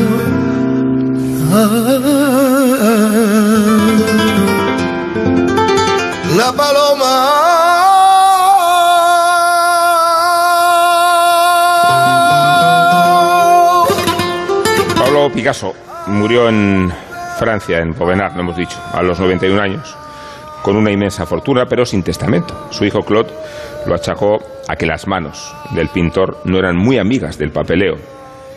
Imaginamos que nacieron para volar, como escuchábamos cantar a Enrique Morente, como escuchamos a cantar ahora y hace unos instantes. En una entrevista de 1977, Claude Picasso le contaba a su interlocutor lo mucho que le sorprendía esta Picasso-manía que ya empezaba a fraguarse. No es que haya unos cuantos aficionados, decía Claude en televisión. Picasso va viajando de ciudad en ciudad, como si fuera una estrella de rock.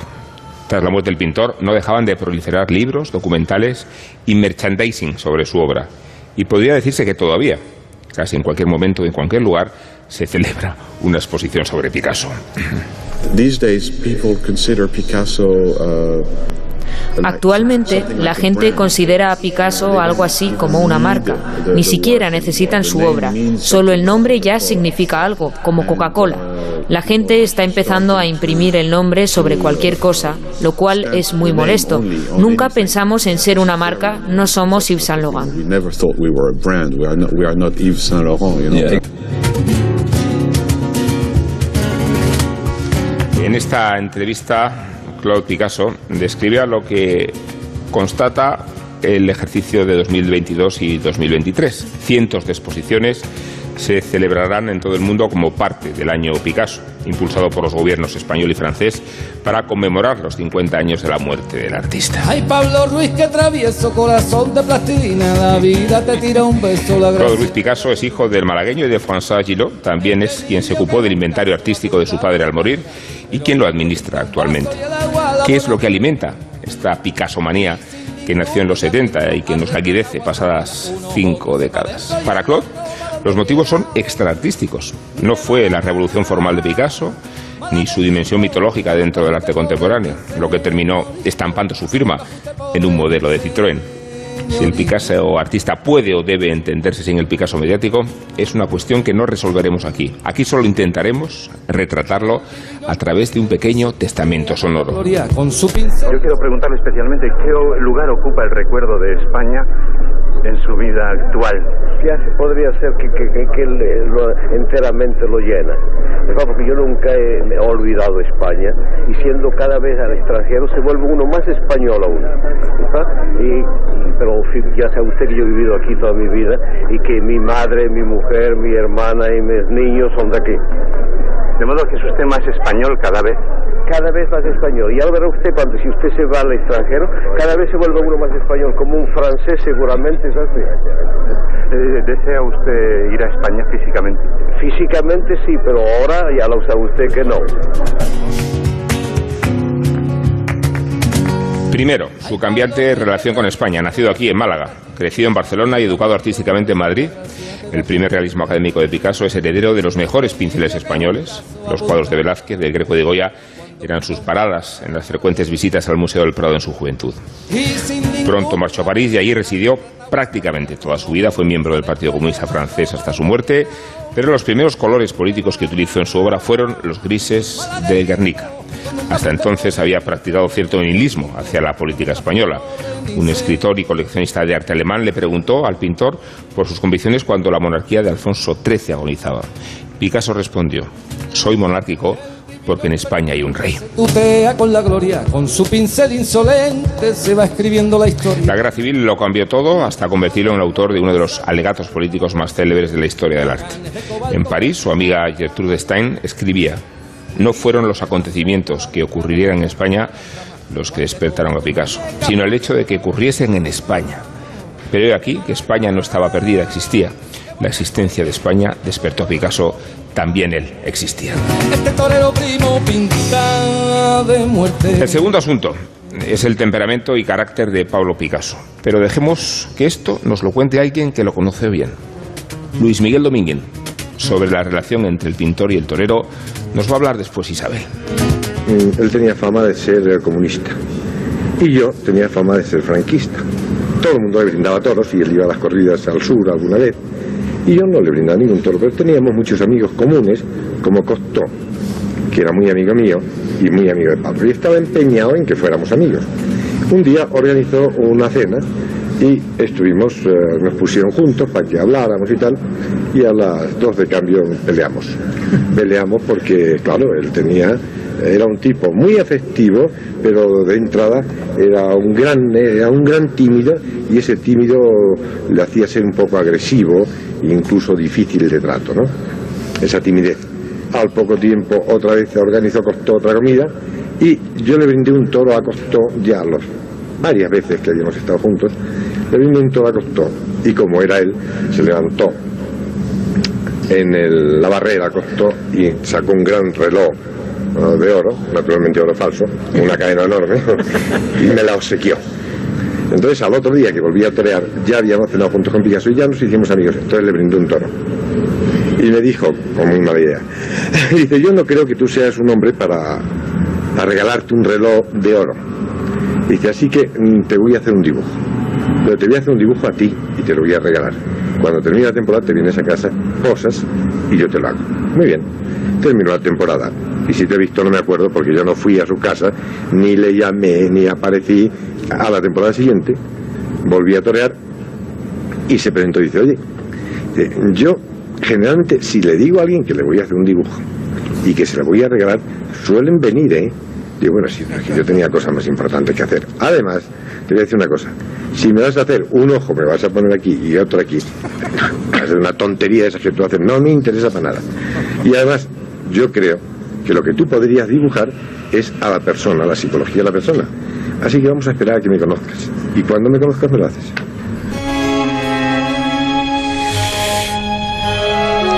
Nuestra guionista Ana Ramírez ha encontrado esta anécdota. La contaba el torero con motivo de los 100 años del nacimiento de Picasso. Pero vamos a cerrar la trama de voces con la del director de cine George Clouseau. Picasso pintó 18 cuadros para una de sus películas y después los destruyó. Estas obras solo pueden verse en su documental de 1956, El misterio Picasso. Durante tres meses, Clouseau grabó a un Picasso trabajando con el torso desnudo mientras pintaba directamente sobre la cámara de cine. Pour savoir ce qui se passe dans la tête d'un peintre, il suffit de suivre sa main. Para saber lo que ocurre en la mente de un pintor, solo tenemos que seguir sus manos. Verán la extraña aventura del pintor. Camina, se desliza, equilibrándose en la cuerda floja. Una curva lo dirige a la derecha. Una mancha lo empuja hacia la izquierda. Si se recupera mal, todo se derrumba, todo se pierde. El pintor avanza a ciegas, como una mente ciega en la oscuridad de un lienzo blanco. Y la luz que aparece progresivamente es el pintor quien la crea, paradójicamente acumulando negros.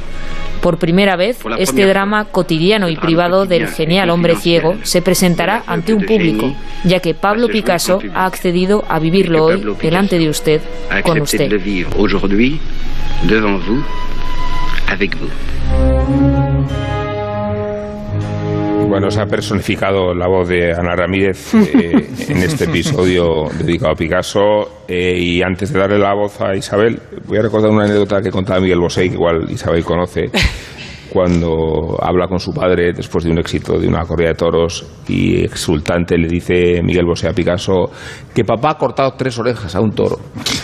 Eh, pero ¿cómo le va a haber cortado tres orejas a un toro? Le habrá cortado dos a uno y otra a otro. ¿Y, y qué pasa? Tú pintas a las personas con tres ojos y nadie te lo discute. Era un ¿no? toro picasiano, claro, lo que había cortado, había toreado eso. Bueno, Isabel, Luis Miguel y Picasso, te lo he puesto Vota- sí, sí, total. ¿Cómo se?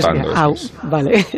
Es una eh, de los recuerdos de, de infancia de, Miguel. eh, es verdad que se, se puede tirar una hablando un montón de, de tiempo porque, porque son preciosos las, los veranos con, con el abuelo putativo de, de los críos dominguimbos. ¿eh? Pero la, la verdadera, yo creo que el- la verdadera historia está también en, la, en esa unión entre Dominguín y Picasso. Antes decías cómo íbamos a cometer lo de los toros y Picasso si- siendo políticamente correctos, probablemente que la gallo le quita, le quita peso siendo como soy no taurina, con lo cual no se me podrá acusar de, de intentar estar haciendo eh, promoción. Pero la, la hermosura de, la, de las, eh, digamos, de las manifestaciones de uno y de otro eh, también confluyen en esa, en esa unión tan rara que yo creo que como la copla era de cariño verdadero, eh, era una admiración profunda y un afecto real. Eh, decía Dominguín que, que, habían creado una intimidad, y esto son palabras suyas, de, esa humanización que tiene la gente, o sea, que la gente se empeña en desterrar de los personajes conocidos, que llegaron a, a un punto de, de, conocerse el uno a otro que era, que era muy particular. Ellos se conocen cuando tiene, la mayoría de la gente dice que fue a principios de los 50, Dominguín siempre habla, habla de finales de los 50 más que de, de principios, pero supongo que se conocen y, y como él dice, van diferentes tiempos hasta que llegan a, a, intimar. Desde luego se afianza eso a finales de los, de los 50 y principios de los 60, que es cuando él tiene una serie de cogidas muy seguidas y pasa la convalecencia en, en, en las... Tiene diferentes casas, eh, Picasso, la California, eh, Mugen y, y, y, era el, el, palacio final, pero, pero en las diferentes casas de verano pues va toda la familia y, y están allí con él, como decía. Es una, es una historia con mucha intensidad y con tintes casi eh, trágicos, de, propios casi de una historia de amor, eh, con una ruptura muy dolorosa además y con, con, fuertes cargas de erotismo. Y esto se puede decir porque además ninguno de los dos eh, son sospechosos de, de, de, probablemente ningún tipo de, homoerótica, pero es cierto que desde Lucía que decía que Picasso le, le, fascinaba tocar los ropajes, los, los bordados, los, los, tejidos, que eso le erotizaba de una manera muy particular eh, todo cogido como entre la, la, mala baba que puede lanzar alguna y la, y la, y la, y la broma, eh, pero sí que es verdad que tiene, tiene esa, esa parte de, de intensidad, de mucho de piel, eh, y siendo dos tipos, además, pues eso, amorales, vanidosos y egoístas, que les unía, eh, pues el... Vanidosos y egoístas. Sí, sí, sí, que les tenía, les, les unía el mujerío y, y, y podría haber sido ese el foco de su unión y no lo era era el arte y la tierra. O sea, ellos, eh, de lo, a lo que alude siempre Dominguín es que eh, Picasso era muy español que le gustaba lo crudo, lo salvaje, lo primitivo, que es una cosa a la que Berger insiste muchísimo también. Eh, también Gómez de la Serna decía que todo lo que hacía Picasso era torero, toreo, que, en su arte todo remitía a, eso, a, eso que tenía de, de, atávico la fiesta de la sangre, de la muerte. También habla Berger del tema del duende y de la proximidad de la tragedia eh, y de cómo Andalucía está, en, uniéndolo también con Federico, está en, el arte de Picasso presente. Pues esa brutez y esa españolidad y el ir de frente, ser crudo, decía Dominguín que le gustaba los tacos, lo, lo, lo lo, eh, que, que, que, cuando se le quedaba mirando, lo, del, lo, de los ojos de Picasso ya es casi un cliché, pero que él eh, decía que tenía ojos de toro y que se cachondeaba de él haciéndole el de toro y levantándole la mano como si fuera una muleta sí. para templarlo. Los ojos negrísimos. Sí, Picasso, ¿no? todo el mundo habla de, de la intensidad de la, de la, mirada y es verdad que les presenta Cocteau, eh, que, con el que luego aparecen en una película de Cocteau que se llama Orfeo Negro, casi por casualidad, porque están allí Lucía y Dominguín también aparecen junto con Jacqueline y con y con Picasso, eh, y luego eso despierta, el que ellos dos se hagan amigos, despierta de alguna manera los celos de Cocteau, ahí sí hay homoerotismo, evidentemente, pero, pero, pero se, no se hablan, como decía Dominguín, en esa primera comida, y sin embargo luego cuando le ve torear, que es una cosa muy, muy, muy eh, definitoria, cuando Picasso, eh, digamos, ya asiste a esa corrida y ya ve a Dominguín en todos sus esplendores, cuando se produce la conexión, a partir de ahí ya, ya están unidos hasta, hasta que dejan de, de estar unidos. Decía al principio que, que, Dominguín tenía como unos 30 años y Picasso 70. Cuando se hacen amigos, coincidentemente también es cuando muere el padre de, de Dominguín. Y puede haber ahí también algún tipo de transferencia paterno-filial y de, de afecto eh, transferido de, de uno a otro porque porque ¿En qué quedamos había erotismo no o no había no no no no bueno ahí es un poco de todo. Es, es, son todos los datos. Tú construye la historia como te dé la gana. Pero pero todo es cierto todo lo anterior es cierto. La, el, no digo que haya homoerotismo fuera de broma. Lo que sí es que haya cierta erótica que no tiene que ver con, con nada más que con lo que es que, que, que es que, que, está ahí es, es carnal. Eh, no llegan a trabajar juntos más que en Toros y Toreros que es un proyecto eh, que siempre se le echó en cara a Dominguín que se había aprovechado de Picasso, lo cual no era cierto porque la iniciativa parte de Picasso. Es él quien le pide a Dominguín que escriba cuando él no tiene, como dice, ninguna seguridad en sí mismo para acometer el proyecto.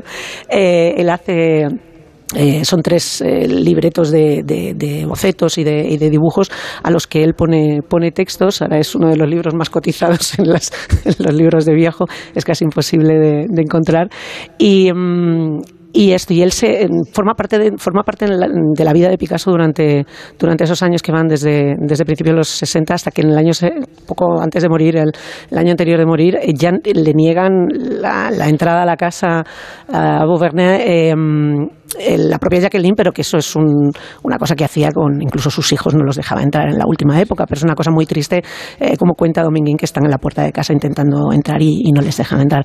Eh, venga, para el recuerdo todos esos veranos con, con, en los que les llevaban, a propósito de la disponibilidad, les, le llevaban chacinas, judías, eh, lo que más le gustaba a Picasso eran los potajes de cuchara y los niños se quedaban allí durante el verano, incluso cuando Dominguín y, y Lucía andaban por, por sus diferentes turnes, los queridos chicos se quedaban allí con el abuelo Picasso dibujando por las eh, por las mañanas y entrando en su estudio y trasteando entre pues entre, entre Picasso y ves hay una anécdota buenísima, eh, Rubén, tú que has estado en el, el, castillo de Vernet, que la primera vez que entró Dominguín en, el, en, el, en, en la morada, empezó, coño, si esto Claro, si yo, yo lo conozco esto, ahí está la sala de tal, ahí hay unas escaleras, ahí está el jardín y Picasso estaba alucinando me diciendo, ¿cómo es que has estado aquí?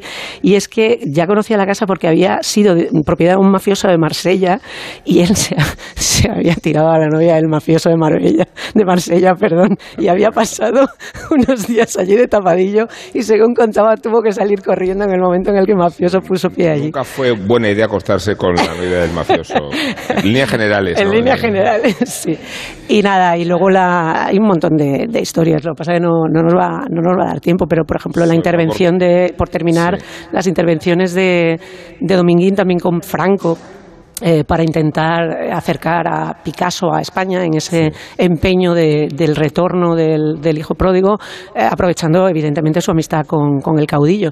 Él siempre hablaba de que él era franquista, pero sobre todo era amigo de Franco, que eran cosas muy distintas. Y como tenía línea directa, hablaban a menudo de, poder, sino ir introduciendo el, las obras de Picasso. Y él, él habla incluso de que Picasso le dio permiso para traer el Guernica, que es una cosa que yo pongo en duda, pero sí que que hubo, ahora que estáis en Málaga, allí esa iniciativa de Temburi también de, abrir allí un primer museo Picasso y tal, que nunca llegó a materializarse, sobre todo por, la, por el rechazo del régimen.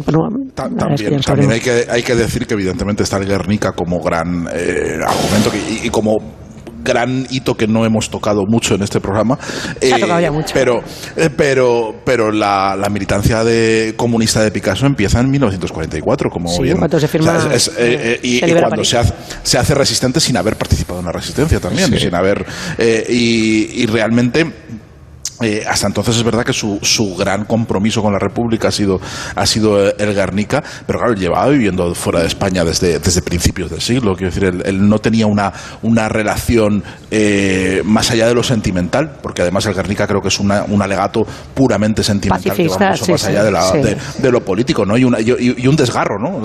Sentir un desgarro por, por una, una noticia que, que, conmocionó al mundo y que a él le conmocionó como, como español, pero realmente el conflicto, o sea, Picasso no es un exiliado, Picasso es alguien que ya lleva mucho tiempo eh, fuera, fuera de España y que perfectamente, igual que hizo Buñuel, si hubiera querido volver, mm, seguramente no habría tenido ningún problema. Por terminar, eh, solamente por, poner un punto final en ese tipo de contradicciones picasianas que efectivamente están presentes eh, todo el rato, la ruptura de Domínguez se produce sobre todo por ese empeño de Jacqueline de apartarle de todo el mundo y de aislarle y de tenerle preservado en sus últimos años, pero también porque Picasso llevó muy mal el divorcio de Dominguín con Bosé, con Lucía Bosé, eh, y para un mujeriego y un, y un copulador compulsivo, como había sido él todo el rato, eh, no, no toleraba eh, los mismos pecados en, los, en, sus amigos. Y ahí hubo un escollo, porque además él era amigo de ella anterior de conocer a Dominguín, y le tenía mucho aprecio. Y lo llevó muy mal y fue en gran medida mm, culpable también del deterioro de la relación y de la posterior ruptura.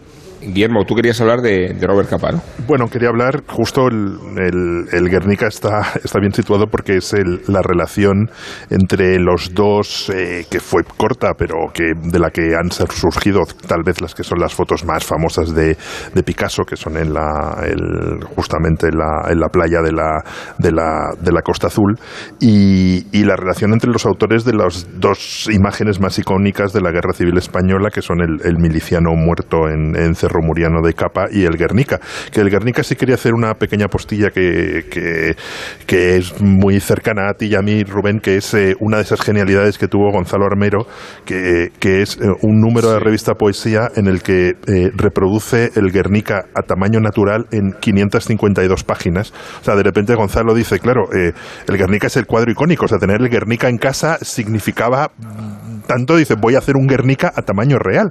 Y entonces ese número de la revista Poesía, que, que supongo que será difícil de encontrar como casi todos, lo que hace es un tomo es un estudio del Guernica y el otro es un, un tomo de 552 páginas, que si alguien tiene el espacio y la paciencia para rellenar el puzzle, le Todo sale muy el- comercial, ¿no? Como hacía como las cosas que Gonzalo, hacía ¿no? Gonzalo.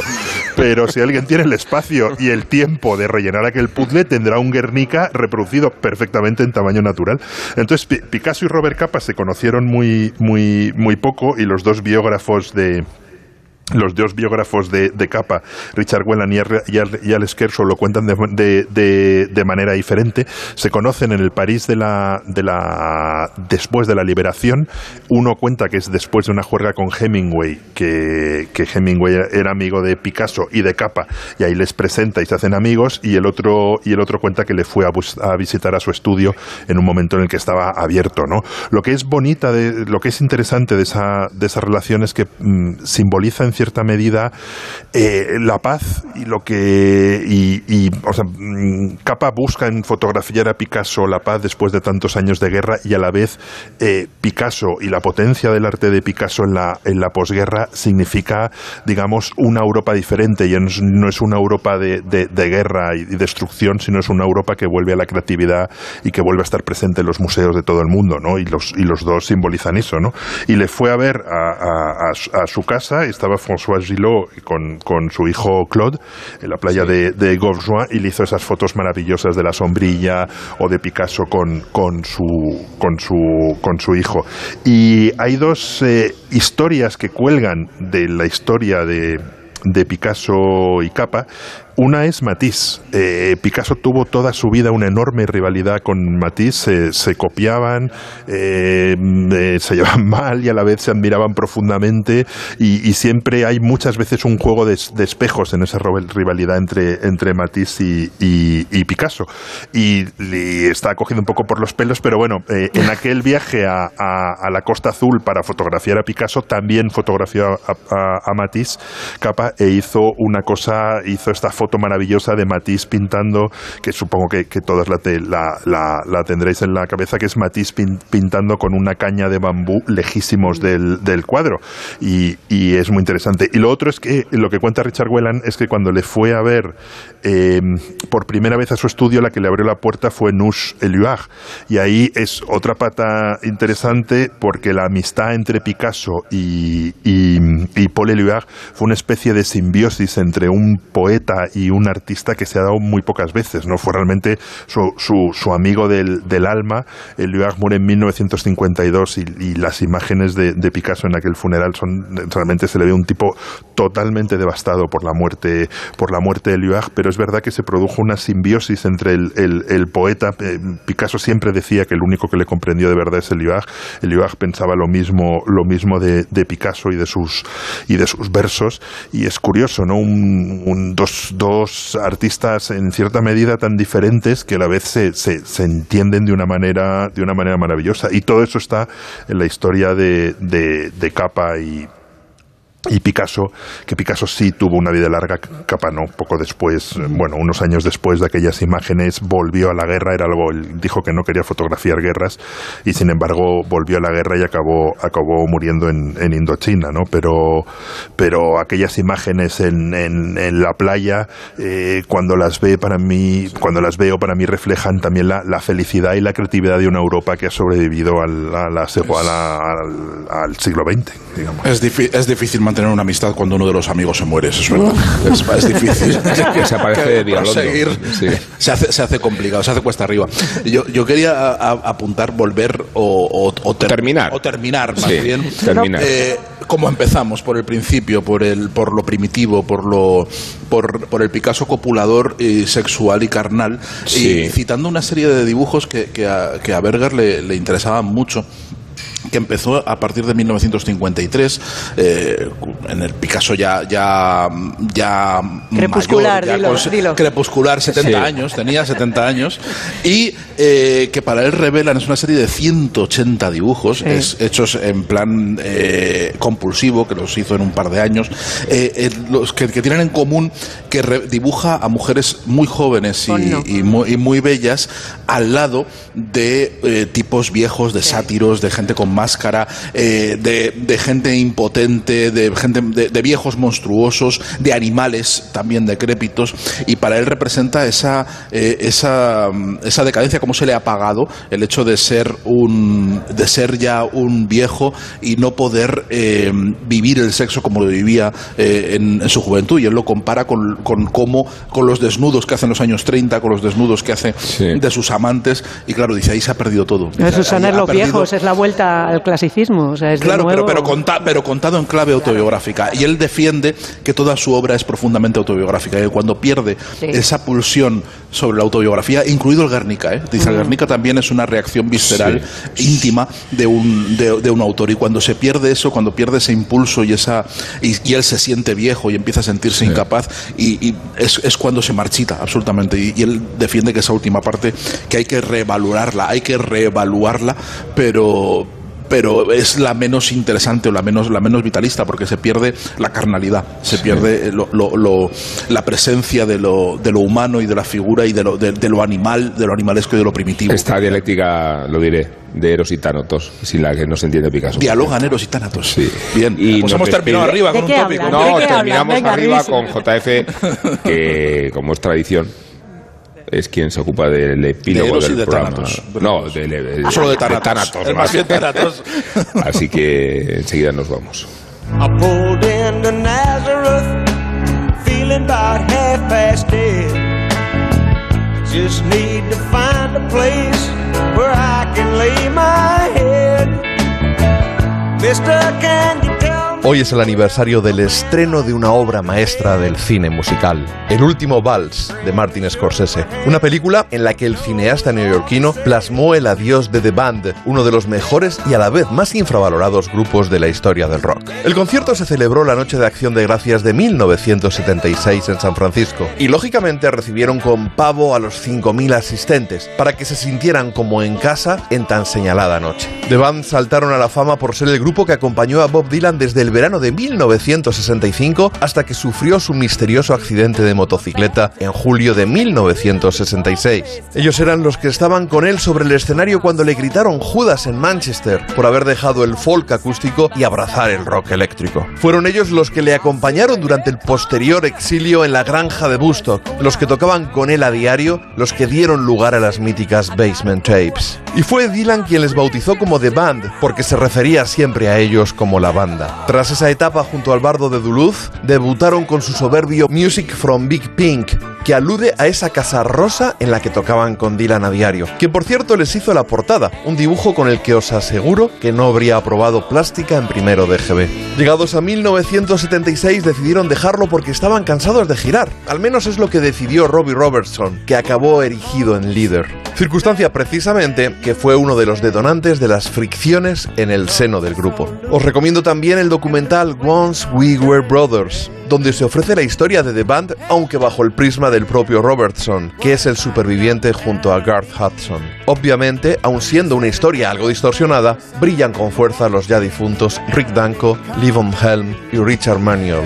Pero volvamos al último vals, un concierto concebido como una auténtica celebración, con un trasiego constante de grandes artistas por el escenario, desde su mentor Ronnie Hawkins hasta Muddy Waters, el maestro del blues con el que habían grabado en 1975. Pero entre otros también estaban Van Morrison, Eric Clapton y dos Neil, Young y Diamond, Ringo de los Beatles y Ronnie Wood de los Stones, Dr. John en representación de Nueva Orleans, dos auténticas damas del folk y el country como Johnny Mitchell y Emmylou Harris, y todo ello arropado por una maravillosa sección de vientos arreglada por el mismísimo Alain Toussaint.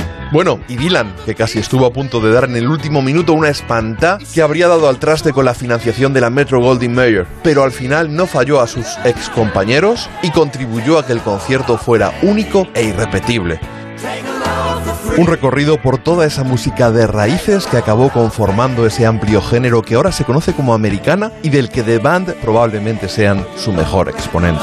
Y gracias a Scorsese ha quedado registrado para la posteridad con los insertos de breves entrevistas y alguna actuación posterior.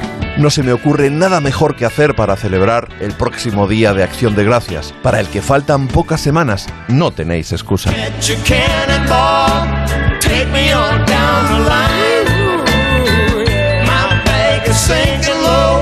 Pues nos despedimos y damos las gracias a los espectadores que han aguantado aquí con nosotros en el Polo Digital de Málaga. Diríamos. Sí, sí, yo creo que se lo han pasado bien. Gracias No a no José Luis Pérez que nos ha planteado aquí toda la tecnología y técnicas necesarias para salir al aire. A Nacho García que la ha recogido en Madrid. A Ana Remírez que es nuestra guionista. A Sergio del Molino, o Sergio Molino que, que está aquí a Sergio- mi vera. Sergio a secas. Sergio. A Rosas del Monte que marcha camino de la Provenza, a Isabel de Vázquez A que pies. está junto a Guillermo de Altares y por supuesto a Rubén de Amón. De Amón. La casa de Amón De que ha dicho ¿no? Damón, Sergio esta Damón. mañana. Hoy es el aniversario de Tutankamón. No sé, eh, Bueno, todo coincide, está todo muy bien hilado. Gracias, Guillermo, gracias a los oyentes. Nos vemos la semana. Bueno, vernos no. Bueno, nos vemos. Nos vemos y nosotros. nos escuchamos. Los demás nos escuchan. Queda con Dios, ¿eh? Ah.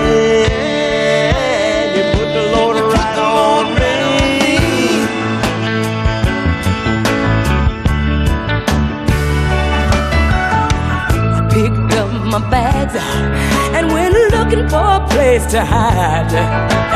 When I saw old Carmen and the devil walking side by side, I said, Hey, Carmen, come on, let's go downtown.